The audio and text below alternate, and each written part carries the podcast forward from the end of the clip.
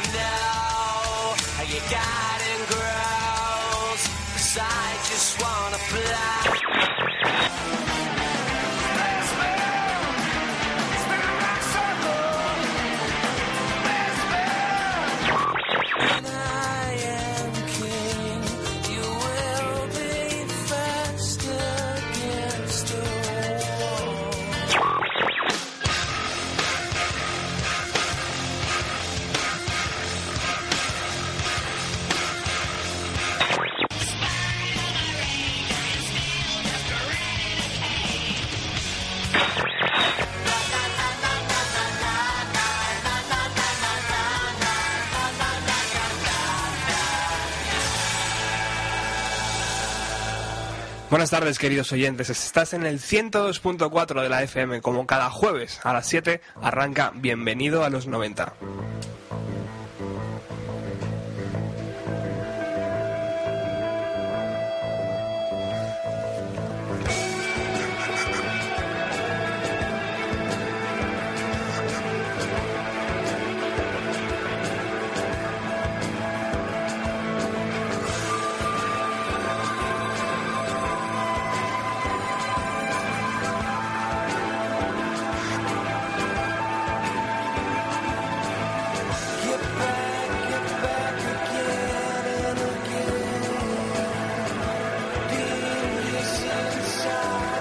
Acabas de entrar en una burbuja que cada jueves a las 7 se infla de melodías que sonaron en los 90.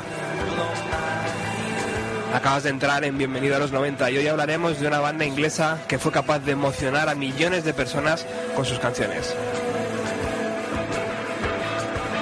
Hoy Bienvenido a los 90 está dedicado a The Bear.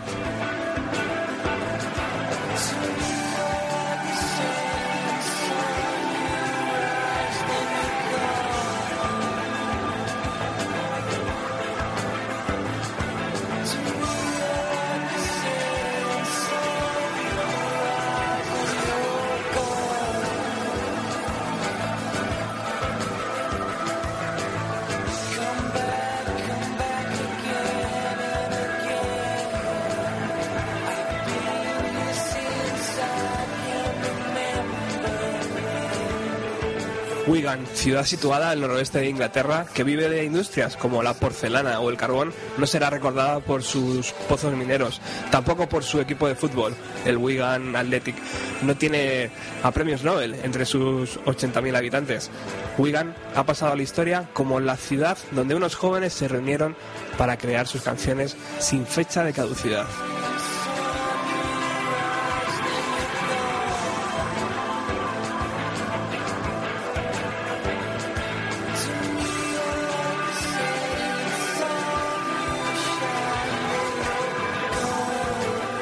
Porque Wigan es la ciudad y The Birth es el grupo.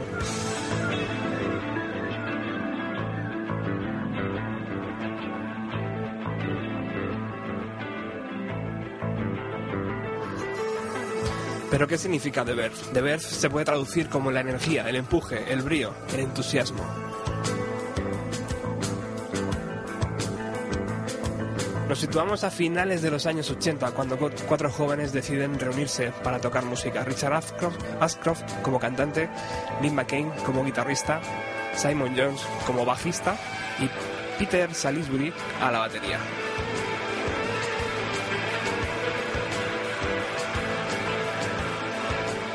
Tras los primeros ensayos y los primeros conciertos, la banda entra en el estudio para grabar un EP de 5 canciones y 31 minutos de duración que lanza en las Navidades de 1992.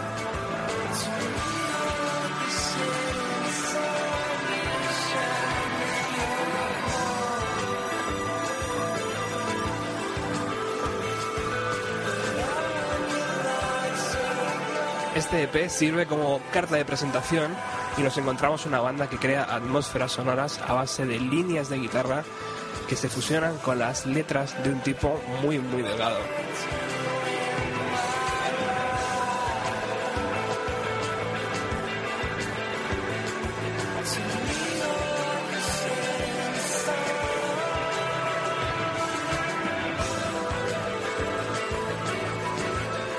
La banda rápidamente llama la atención de la gente y de los medios de comunicación, que en ese momento estaban mirando a lo que estaba ocurriendo en Seattle. Rápidamente los medios desclasificaron como rock psicodélico.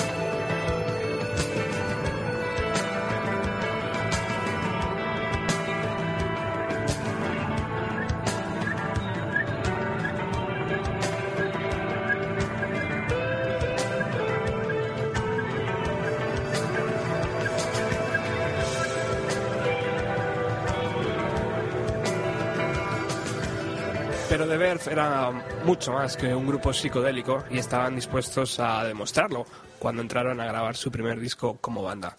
A Storm in Heaven, una tormenta en el cielo, es el título del primer disco de The Verve.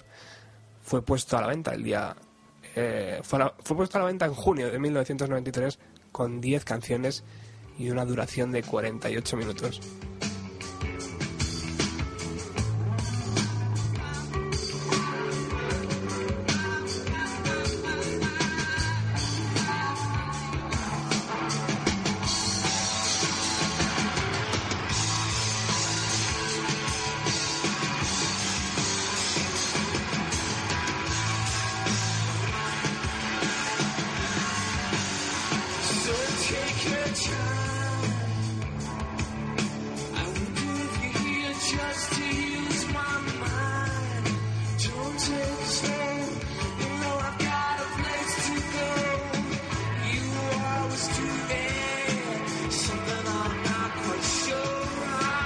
La portada es tan enigmática como las canciones que la banda presenta, pero el fuego eh, que se ve formando el nombre del grupo es el fuego real que tiene la banda dentro de sí.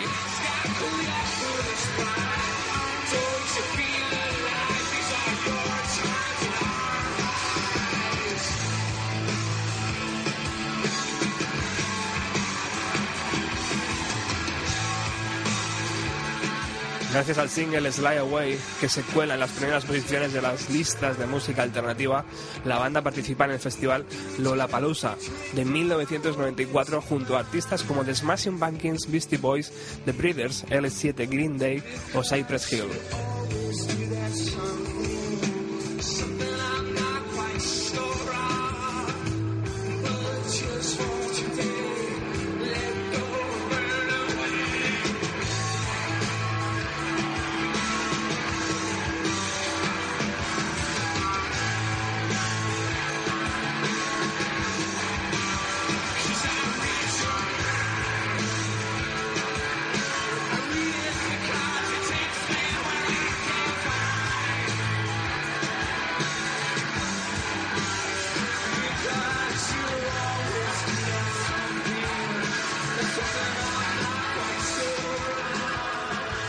Ese momento la prensa, que ya está buscando a nuevas bandas para olvidar el sonido Seattle, les coloca en a, a medio camino entre una banda de rock espacial con toques psicodélicos, pero también post-grunge con tintes de Britpop.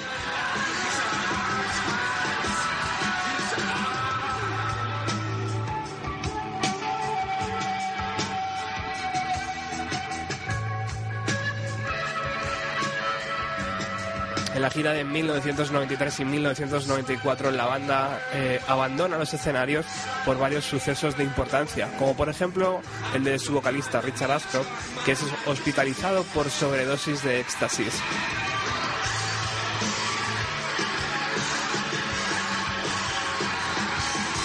El batería de la banda también fue arrestada, arrestado eh, por eh, destrozar la habitación de un hotel. Mítico suceso que se está repitiendo desde que el rock es rock.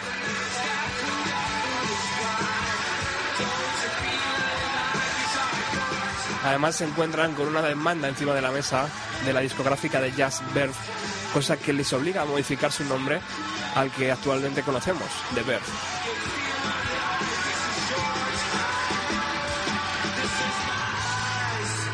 This is your time and these are our highs. This is your time and these are our highs. Let's use it. Let's use it.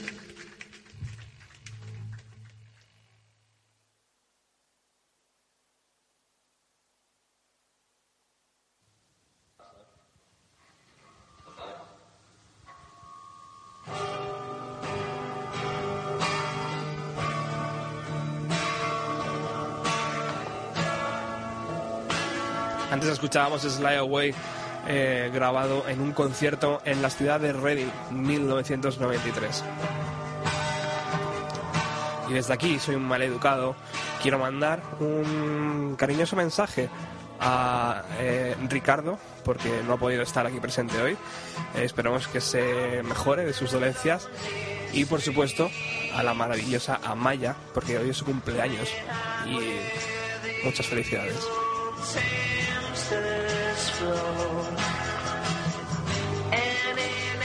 Espero que Diego algún día pueda escuchar esto y diga, "Buah, pero este, este, este, este hombre ponía música interesante.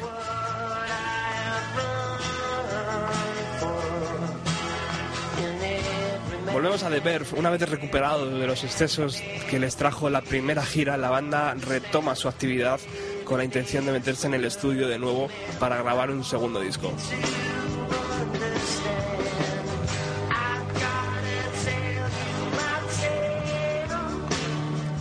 Un disco que se alejaría de las largas, largas frases de guitarra enigmáticas de McCain y se centraría en un sonido más cercano con canciones de rock.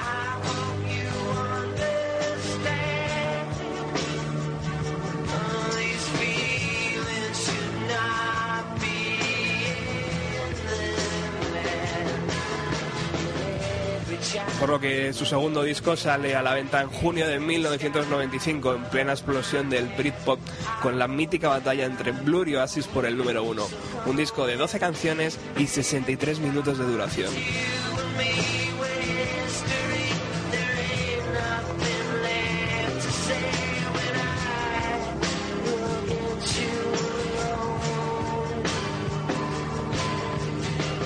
En esa batalla había sitio para nuevas bandas como The Bev, que logró sacar tres singles, This is Music, On Your Own e History, que lograron colocar el disco dentro del top 40 británico.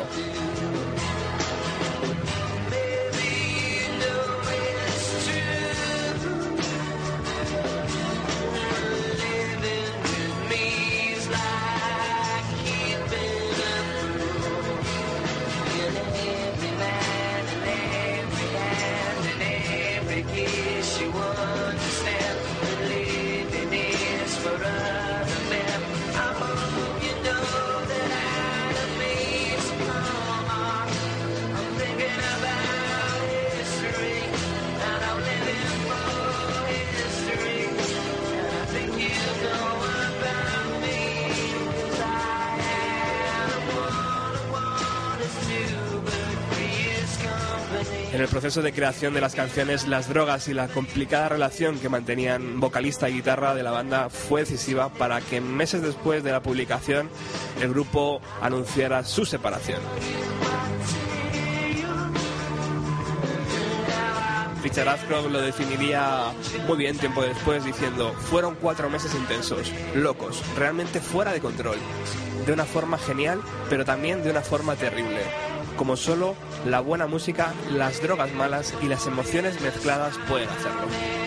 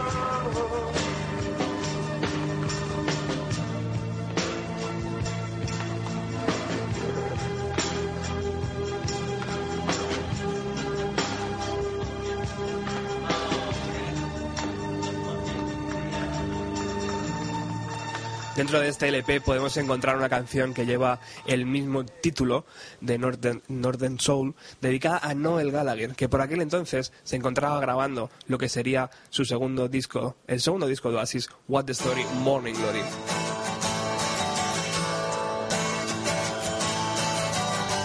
Noel no dudó en responder a su amigo Richard Ashcroft y le escribió la canción titulada Cast No Shadow. Esta canción hacía referencia a la extrema delgadez del cantante de Richard Ashcroft, ya que Noel decía que no producía sombra.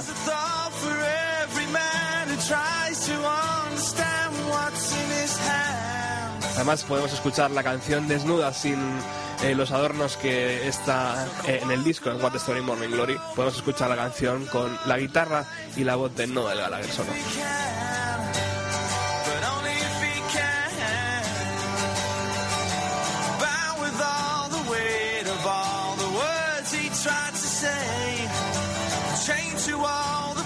places that he never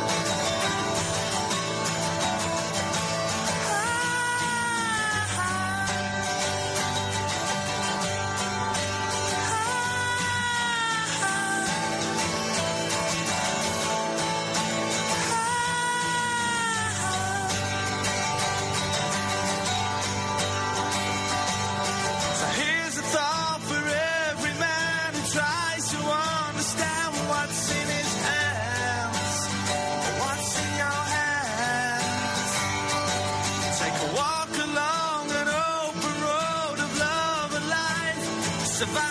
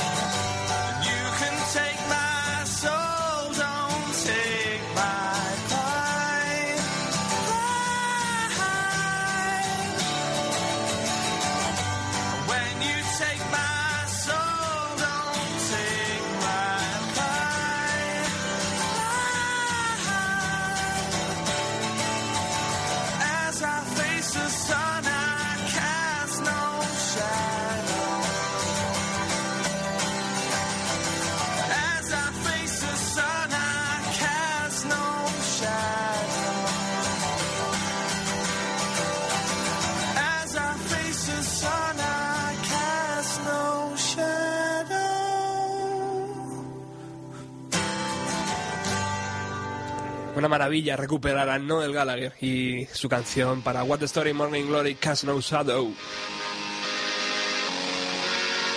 Entramos en un momento decisivo para la banda.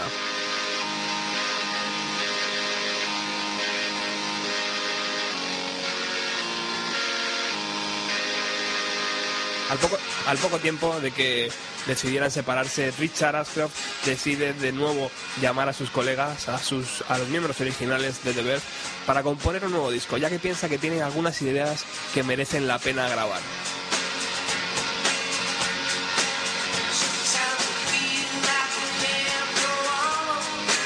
Y consiguió que todos volvieran a formar la banda, todos menos McCain, que rechazó, eh, rechazó de primeras unirse al proyecto.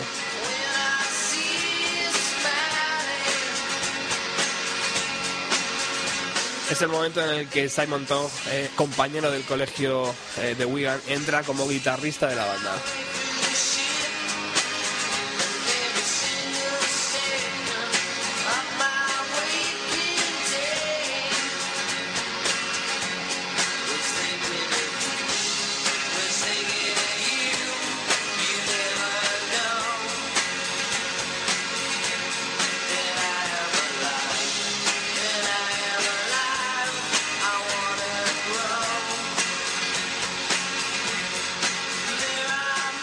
Que la banda se tira todo 1996 escribiendo canciones y dando forma a las demos de su nuevo LP sin saber que iban a firmar un disco de esos que pasan a la historia del rock and roll. De hecho, estamos escuchando la canción Come On People que eh, se grabó en las sesiones de estos himnos urbanos.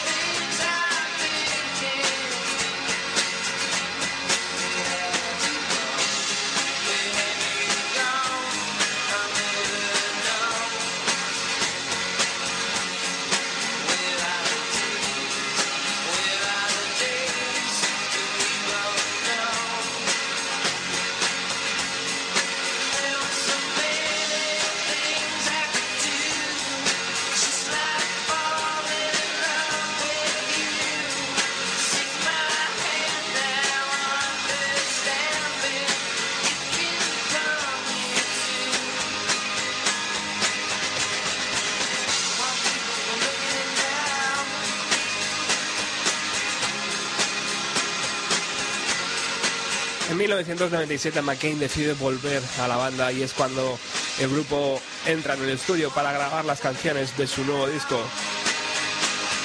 Se juntan con casi 30 canciones, pero acaban seleccionando 13 que forman himnos urbanos con una duración de 76 minutos.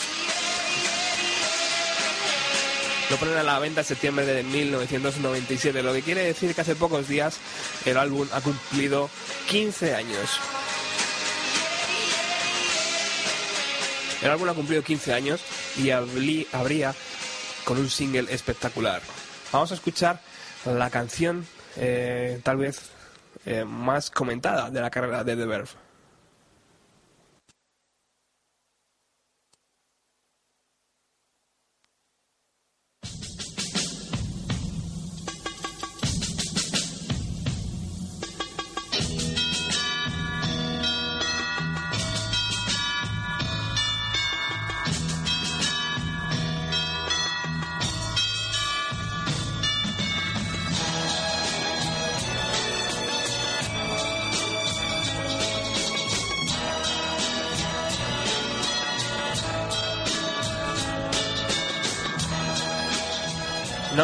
Bittersweet Symphony, es eh, la canción que el primer manager del Rolling Stone hizo eh, llamado hizo eh, haciendo versiones de, los propios Rolling Stone ya que tenía los derechos sacó un disco de versiones y lo llamó Andrew Olhan Orquesta una de esas canciones era el primer éxito de los el éxito comercial del Rolling Stone llamado The Last Time.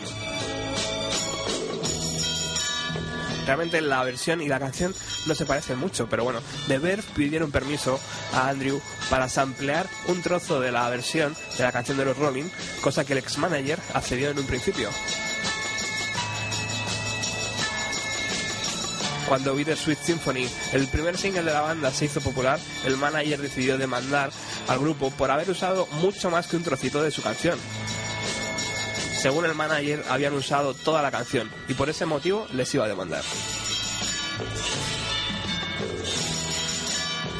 El juez falló a favor de los Rolling Stone, que desde ese momento pasaron a formar parte como coescritores de la canción. Además, la banda tuvo que ceder todas las ganancias generadas por la canción a los Rolling Stone.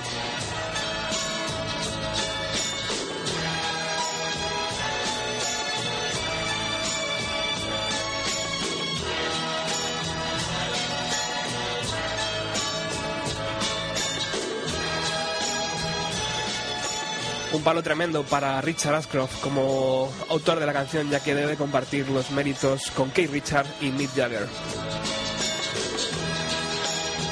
Con el tiempo ha aprendido a vivir eh, con el hecho de que Bittersweet Symphony ya no le pertenece, al menos legalmente. La llama la mejor canción que Mick Jagger y Keith Richard han escrito en los últimos 20 años.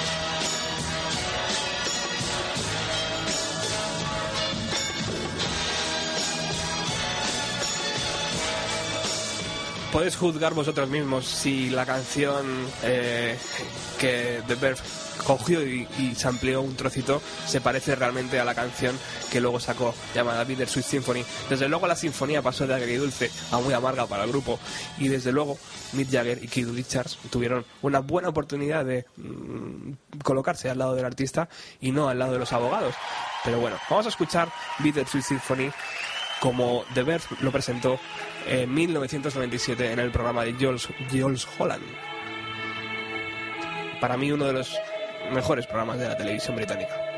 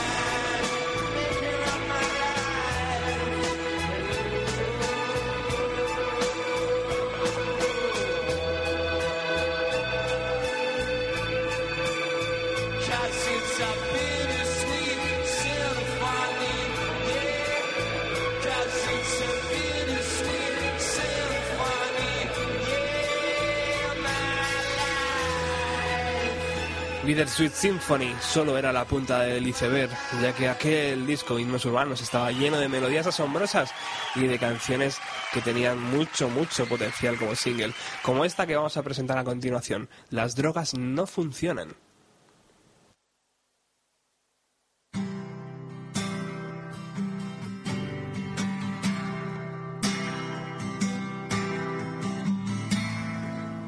El segundo single de Himnos Urbanos eh, vio la luz en septiembre de 1997 y es una pieza amarga contada bajo la experiencia real del propio Richard Ashcroft.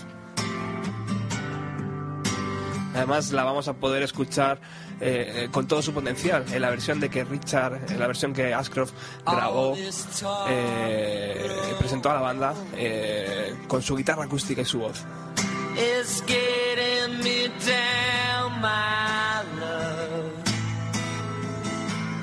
Like a cat in a bag, waiting to drown. I know I'm coming down.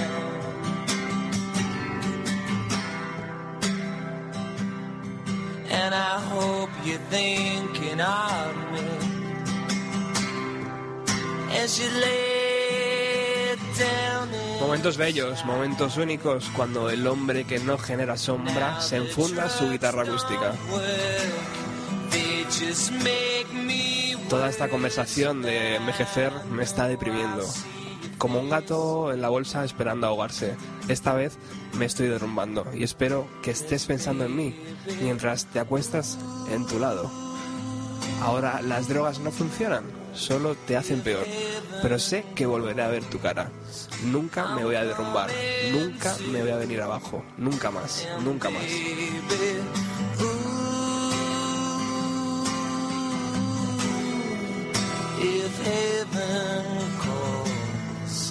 I'm coming with you.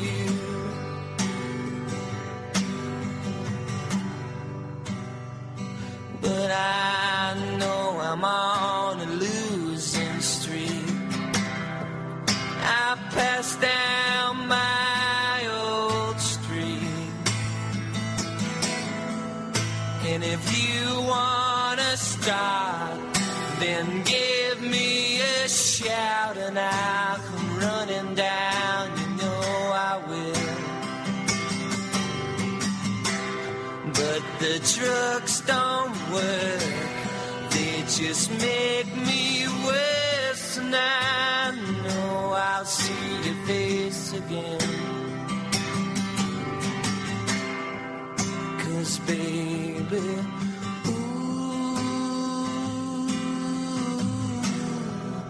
if heaven calls, I'm coming to. And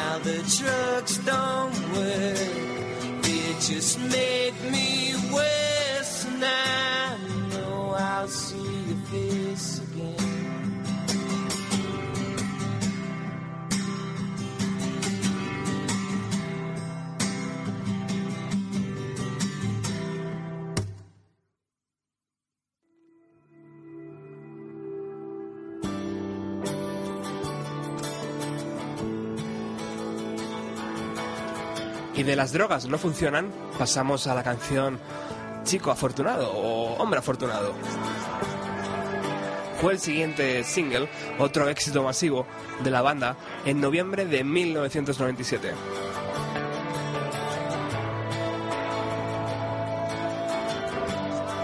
Además vamos a escucharla según sonaba en el LP Himnos Urbanos.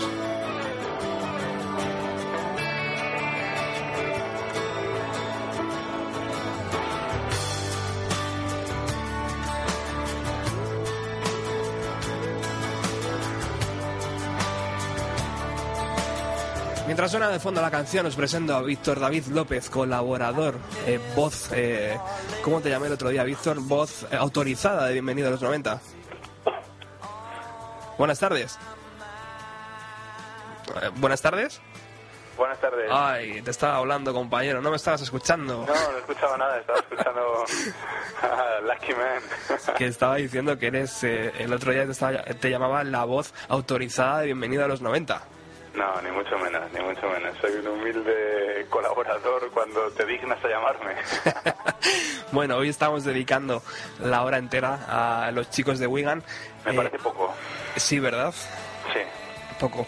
Y, eh, eh, además el otro día hablábamos de que los himnos urbanos cumplían 15 años y bueno, hemos dedicado también, eh, hemos decidido, decidido alargar su tiempo de vida en, en el programa. ¿Qué decir de, de este disco, Víctor, y qué decir de esta banda? No, pues para empezar, que, el título te puedes imaginar. Yo no sé si, si ellos eran conscientes del título que estaban poniendo cuando ahora, años después, escuchamos estos auténticos himnos.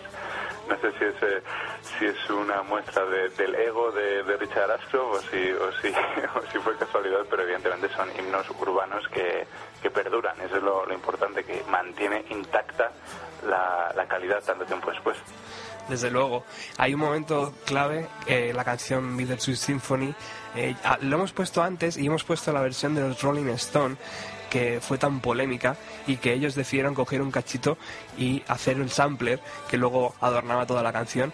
Eh, esa canción, desde luego, es, muy similar a, a Bittersweet Symphony. Yo no sé, ¿la has, la has llegado a escuchar? ¿Sabes? que Sí, claro, claro. Sí. Evidentemente la, la versión, te refieres a la versión orquestal. que Orquestal, eso es, sí, sí. Sí, porque realmente la canción de los Rolling no se parece a nada.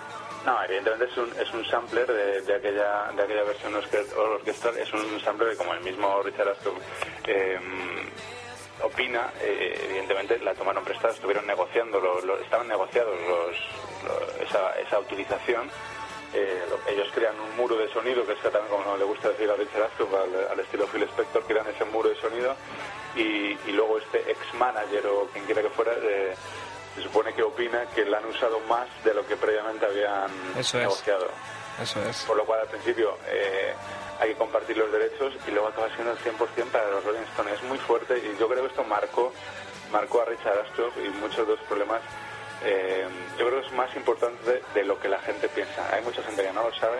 Eh, de Verb, eh, según mis informaciones, no recibe ni un, ni un solo dólar, ni una sola libra de, de los derechos de autor de Bittersweet eh, Symphony, que te puedes imaginar los que son, Bueno. los, los derechos que gana Bittersweet Symphony Pues millones de dólares seguramente. y el 100% eh, se les va. Y, y- y eso le, le mantenía en esa diatriba de, de, si, de si acabar con ella, de, si dejar de tocarla o, borrarla o dejar de, prohibir que se emitiera o, seguir con ella. Y, es una cosa que le entristece a Richard Ashcroft según todas las entrevistas que puedes ver, eh, que puedes ver por ahí. Y, evidentemente es un problema tristísimo de dinero, o sea, no es de usar un sampler más que otro, es de dinero a una gente que está podrida de dinero, me estoy refiriendo al otro bando, y, y que, y que les ha hecho un daño económico tremendo a, a De Ver. Desde luego, desde- eh, Richard dice que es la mejor canción que Mick Jagger y que Richard han escrito en los últimos 20 años. Bueno, eso lo decía hace tiempo, yo diría en los últimos 40 o 45, sí, sin duda, sin duda ninguna. Porque es verdad que tienen eh, Mick Jagger y Richard y que Richard no tienen necesidad económica. Yo creo que en ese momento se podían haber eh, puesto de la, al lado del grupo, ¿no? Y haber dicho, bueno, chicos, eh, venga. se pueden haber puesto, nunca sabremos si, si depende eso de ellos o, qué, porque lo, mismo estás, lo mismo es, yo creo que fue un ex representante en el que, que tenían mm. los derechos en ese momento también compartidos con ellos, no sé si está en su mano o no, pero yo la verdad es que nunca les he escuchado opinar a, este respecto y, es triste la verdad, en una época en la que los samples están a la, a la orden del día y más aún cuando están el uso del sample está negociado. Otra cosa es que evidentemente nadie se imaginaba lo que iba a ser Bittersweet Symphony y, bueno, cuando, cuando evidentemente tomó la perspectiva que tan enorme que tiene, pues eh, fueron a ellos eh, a, a, de huello y, y se lo llevaron, se lo llevaron crudo. Está claro. Escuchábamos Lucky Men, eh, Soy un hombre con suerte, con fuego en mis manos.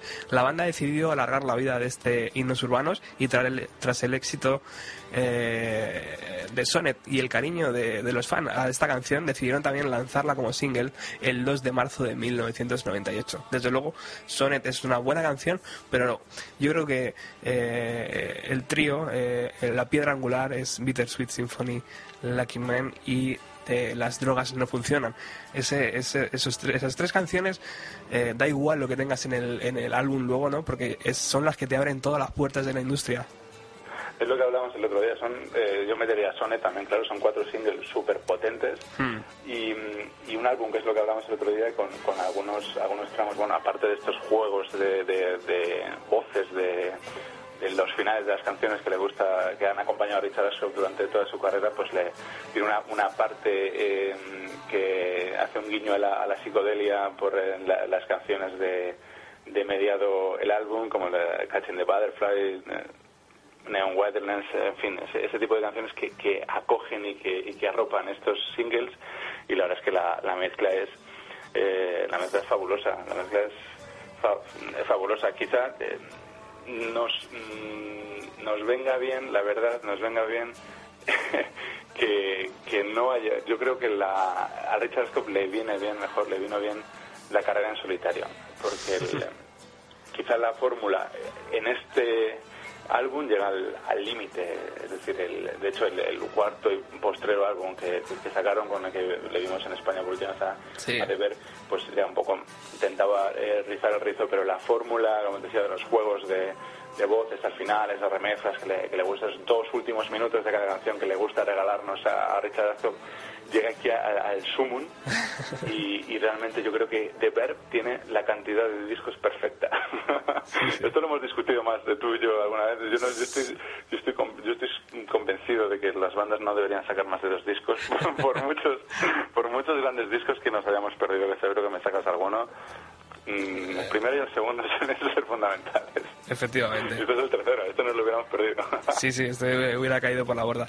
Eh, porque además lograron el mejor premio, o sea, la banda mejor, eh, el premio a la mejor banda y mejor LP por encima de, de Radiohead, que en ese momento también sacaron su obra maestra, que era OK Computer y eh, lo que hablábamos el otro día también, Now, el esperado, esperadísimo tercer LP de Oasis. Eh, tras varios problemas internos en el seno de la banda, la formación decide decir adiós de nuevo, porque no es la primera vez que nos dicen adiós estos chicos, en abril de 1999 cosa que también te deja un poco, ¿no? Dices, pero bueno, Por eso, sí, por eso siempre es una banda rara, porque yo creo que cada disco de Ver es como su primer disco, ¿eh? con, tantos problemas que, que han tenido, tantas disoluciones, reencuentros. Eh, aquí iban a empezar con una, con una banda diferente, luego al final Nick que vuelve, que eso es otro mérito que hay que atribuirle a, a Richard Ascroft, es decir, lo que lo que ha tenido que aguantar este tipo en la banda, o sea, unos problemas que el mismo Nicky reconoce que son culpa suya porque es un enfermo mental, los problemas eh, económicos sobrellevados con el tema de, la canción, los disgustos que, que le dieron y luego una carrera en solitario que no es fácil, que no es fácil. Eh, como le, le, puede pasar a muchos de los grandes líderes de, bandas, y que la, que la ha sabido sacar adelante con dignidad, incluso con nuevos proyectos eh, bastante novedosos. Yo a Richard Ashcroft, con toda la controversia que ha traído su grupo, le, doy un mérito importante y, lo, se le va a recordar, se le va a recordar. Le habrán quitado todo el dinero de, la sinfonía, pero a Richard Ashcroft dentro de 30 años se le va, se le va a meter en los libros, estoy seguro. Bueno, en 2007, ocho años después de su separación, de Beth volvió a reunirse para grabar un nuevo disco. Eh, este hecho fue anunciado en un comunicado de Richard Ashcroft, eh, líder, líder y vocalista, podemos decir. Eh, con la presencia de sus cuatro integrantes originales, además, graban este nuevo LP que pasa por España, por el Festival de Summer Case en Madrid y por Barcelona, creo recordar. Y bueno, esta canción, eh, Love is, Noise o algo así, creo que se llama, no, no estoy muy seguro ahora mismo, no la veo desde aquí. Y bueno, pues son de Birth, evidentemente, pero están tirando de, de los éxitos que, que, tienen en el pasado. Porque este disco, en verdad, si te lo escuchas entero, si haces el esfuerzo de escucharlo entero, Mm, a mí es un poco está alejado de todo lo que era The Verve, ¿no? en sus inicios, esas largas eh, sinfonías de guitarra, esas atmósferas psicodélicas que hablábamos tanto, y desde luego de esas canciones pop redondas que Richard Ashcroft hace con su guitarra acústica. Hombre, es una, yo creo que es la, la, evolución de, una banda, bueno, Richard Ashcroft hizo, hizo cosas en, solitario, pero es la evolución de una banda que hace 10 años que ha sacado su último disco y que la banda ni ha dejado de, hacer música, ni ha dejado de, escuchar discos, ni, es ajena a, las nuevas oleadas de, música un poco más bailable como este Love Noise. Yo creo que es una evolución lógica que, no cuajó. Este es un buen single, no, mm, no cuajó en directo, no cuajó en directo, tenían eh, partes evidentemente remezcladas, era un poco artificial, un poco enlatado. ese, sampler que, que también domina esta canción y, bueno, fue un placer verles en, en, directo tanto tiempo después, pero yo creo que, evidentemente la, la historia de, el futuro de Richard está lejos de, de, ver, está con nuevos proyectos que va, a seguir durante mucho tiempo y nos va a dar muchas alegrías porque además yo creo que con el tiempo se va a conocer realmente a un Richard muchísimo muchísimo mejor, muchísimo más centrado, muchísimo más comprometido, con muchísimas mejores letras, porque como él mismo dice también, eh, realmente eran muy jóvenes cuando, cuando empezó todo, eran muy, muy, muy jóvenes y, de repente cuando les llegaba la época de, hacerse por así decir, mayores, pues les vino todo, todos los, los himnos urbanos que les explotó en la cara todo el éxito.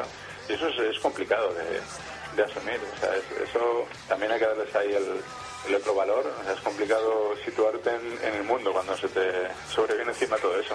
Increíble, desde luego la historia, muy interesante. Yo no sé cómo no han hecho una película ya o han sacado tres libros, eh, eh, bestsellers. Eh, yo no sé si tú a lo mejor podrías hacer algo ahí. bueno, Víctor David López, encantado de tenerte bienvenido a los 90. Los 90 yo creo que son la culpa de que Deber eh, sigan ahí con su, su peso ahí, ¿no? Su, su, su gran peso está en los años 90 y por eso hoy le hemos dedicado este especial. Muchas gracias, compañero. Eh, es un placer tenerte y seguiremos, seguiremos llamando a ese teléfono a ver si nos lo coges. Gracias a ti. Yo creo que de ver son la culpa de que tú estés haciendo un programa de los 90, entre otros. Qué razón tienes. abrazo fuerte a todos. Un abrazo. Un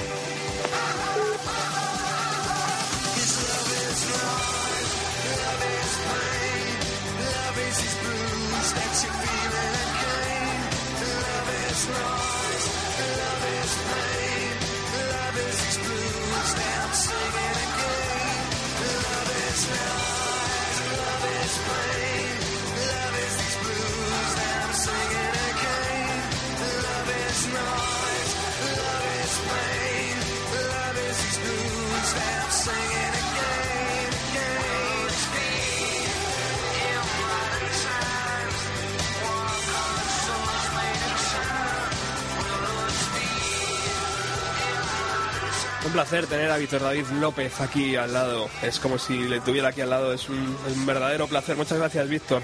Eh, seguimos con el especial de Beth en Radio Utopía. Recuerda que estás en Bienvenida a los 90, que se emite todos los jueves a las 7, eh, de 7 a 8. Queda muy mal que el presentador de su programa no sepa cuándo es el horario de su programa. Bueno, ¿existió vida después de The Verve? Evidentemente sí. Eh, y evidentemente vino de la mano de Richard Paul Ashcroft, nacido el 11 de septiembre de 1971. El mayor de tres hermanos eh, y el único chico. O sea, sus hermanas eran dos hermanas. En 2000 eh, entre un espacio de la carrera de The Verve, lanza Alone with Everybody, una carta de amor en formato LP a su esposa Kate, un disco sacado directamente con los descartes de estos himnos urbanos, ya que cuenta con A Song for the Lovers como principal single, que es una canción que estaba ya rodando por los estudios cuando The Verve grabó Urban, Urban Hymns.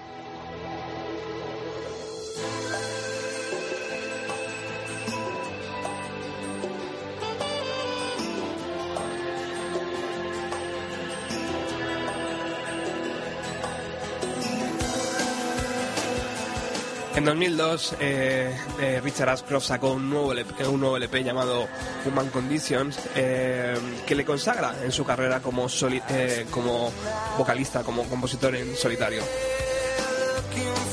En ese año, en 2002, también colabora con los Chemical Brothers en la canción The Test. Como ya hizo antes Noel Gallagher, la colaboración con los hermanos químicos.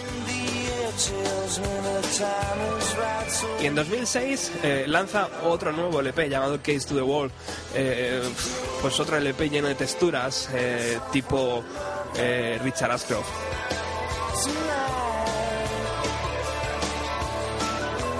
Ya en 2010 decide formar The United Nation of Sound y lanza un nuevo LP. Se hace acompañar de músicos y bueno, estrena sus canciones.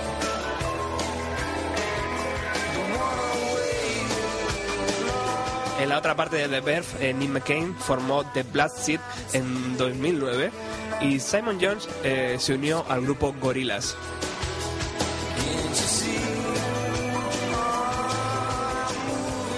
Nos queda la batería. Peter Salisbury tocó después en la, gira eh, promocional, de Richard Ashcroft y también con el grupo Blood Rebel Motorcycle Club.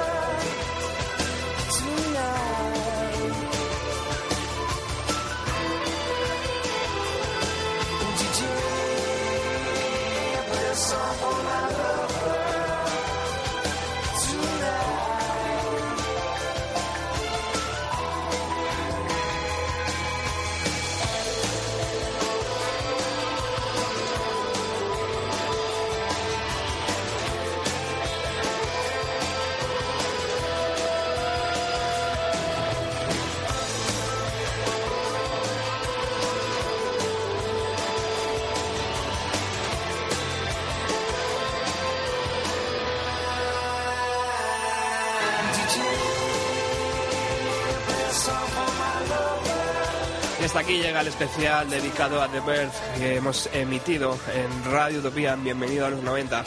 Ha sido un placer estar con todos vosotros. Os recuerdo que tenéis eh, nuestro blog eh, www.bienvenidoalos90.blogspot.com. Desde ahí podéis acceder a nuestra página de Facebook y a nuestra página de Twitter.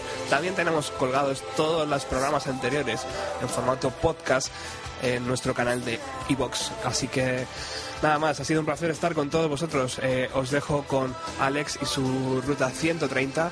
Eh, volvemos el próximo jueves con más música. Un saludo.